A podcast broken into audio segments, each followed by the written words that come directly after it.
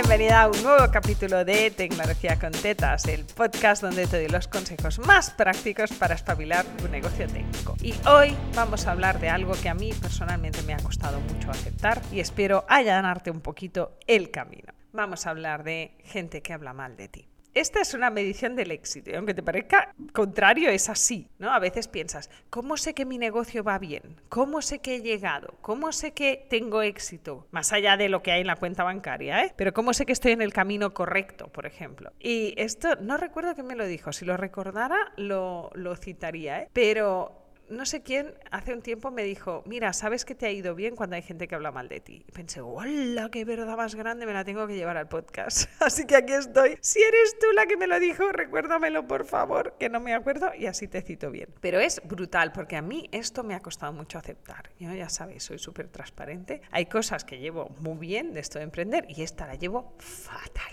Yo necesito que el mundo me quiera, me adore y viese por donde piso. No en el sentido más egocéntrico del tema, igual sí. Igual en el tema más narcisista, sí. Es que no me gusta que la gente piense mal de mí o hable mal de mí. Seguramente si eres coach o psicóloga pensarás, hay cosas ahí escondidas, paterno-filiales, sí, seguro. Pero las he trabajado hasta donde soy capaz de trabajarlas. Pero es verdad que esto de la apreciación ajena para mí es muy difícil, ¿no? Es decir, si hago 50 clientes al año y hay uno que habla mal de mí, me siento como una mierda aunque haya 49 que hablan bien de mí y haya 12 que me adoran. Pero es igual, si hay 16 alumnas en mecánicas y una habla mal de mí, ya siento que la edición se ha ido a la mierda. Entonces, esto a mí personalmente me cuesta mucho y es un tema que se habla poco, pero cuando lo digo, la gente me dice, sí, a mí también, hostia, tal, porque te da un bajón horrible. Así que hoy vengo a hablar de esto. No sé cuánto de largo me quedará el podcast porque el tema da para mucho, pero yo hablo rápido, así que hasta donde lleguemos, llegaremos. El tema final es que siempre va a haber clientes que no estén satisfechos con tu trabajo. Te lo voy a repetir porque duele. Siempre va a haber clientes que no estén satisfechos con tu trabajo. Es que me lo estoy diciendo a mí misma. Y esto es así, ¿eh? Y para mí, la primera vez que un cliente me dijo, este trabajo no está bien hecho, fue como plego. O sea, dejo de hacer este trabajo, soy una mierda, no voy a hacer nada más. La primera vez que alguien me pidió una baja de mecánicas porque esto no es lo que ellas estaban buscando. Pensé, soy un fail, soy un fracaso, estoy timando a las demás, ¿quién soy yo para cobrar esto? ¿Vale? Es decir, cada vez que se produce este fenómeno te ataca todos los males. Porque además los técnicos que nos gusta que todo quede súper bien puesto, pues a veces no queda súper bien puesto. De hecho, hoy le he tenido que decir a un cliente, lo siento, no hemos podido hacerlo te devuelvo el dinero. Entonces aquí hay dos maneras de cerrar esto. Eh, la manera, pues, o la cliente te jodes, ¿vale? Y esto funciona, ¿eh? Funciona. Es decir, hay veces que sí. Hay veces que tú has dado el triple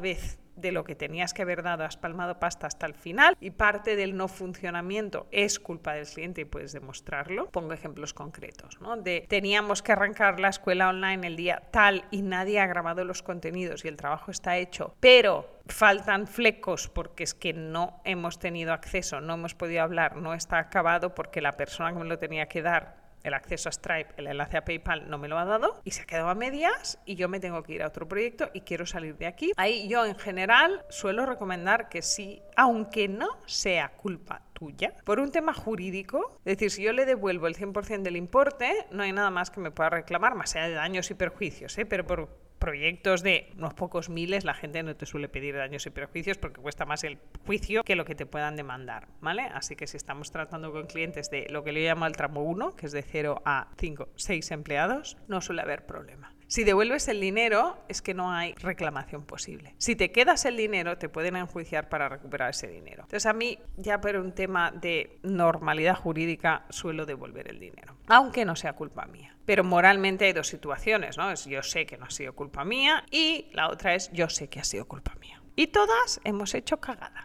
Hasta que no haces un proyecto cagada, no estás haciendo proyectos. Hasta que no empiezas a olvidarte, a hacer una importación de suscriptores con las automatizaciones en marcha y se empiezan a disparar mails que no tocan. Esto pasa te tiene que pasar para convertirte en una gran profesional. Esto es lo que te tiene que quedar de este capítulo de hoy. Que esto es parte de convertirte en una súper profesional técnica. Cagarla es parte de tu camino. No conozco a ninguna persona técnica absolutamente solvente de las que confío en ellas al 100% que no la hayan cagado. Es así. Tienes que aceptarlo. Entonces, una vez pasas esa aceptación, te afecta menos. Yo tengo que decir que a mí me sigue afectando un montón. De hecho, ayer no dormí después de ver el mail de este cliente y hoy ya le he escrito, ya le he dicho, oye, tal. Me sobrecompenso, ¿vale? Esto yo, I confess, sobrecompenso. Es como, vale, te devuelvo dinero y además te regalo tal porque me siento súper mal. Pero he conseguido que no me afecte en mi ser físico, ¿no? Antes me ponía físicamente enferma cuando me pasaba esto y estaba dos días en la cama. Ahora he logrado relativizarlo, entonces entiendo que business is business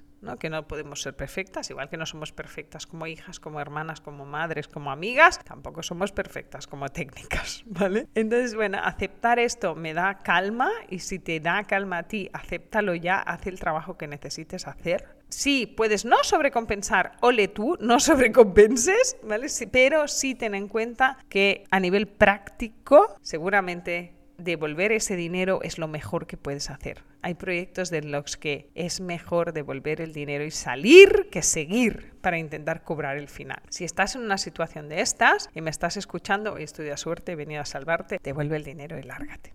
Ya está, no pasa nada. ¿Esa persona va a hablar mal de ti? Sí. Eh, ¿Es el fin del mundo? No.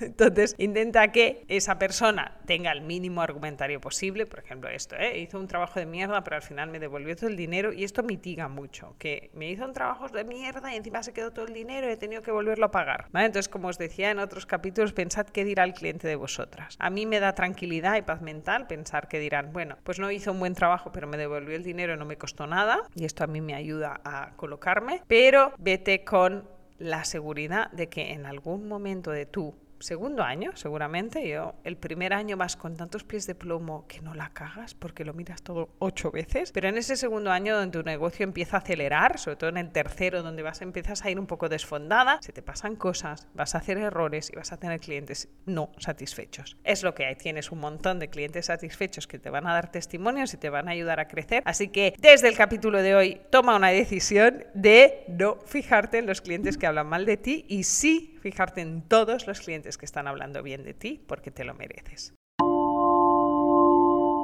Espero que te sirva el capítulo de hoy y te escucho la semana que viene en un nuevo capítulo de Tecnología con Tetas, el podcast donde te doy los consejos más prácticos para espabilar tu negocio técnico.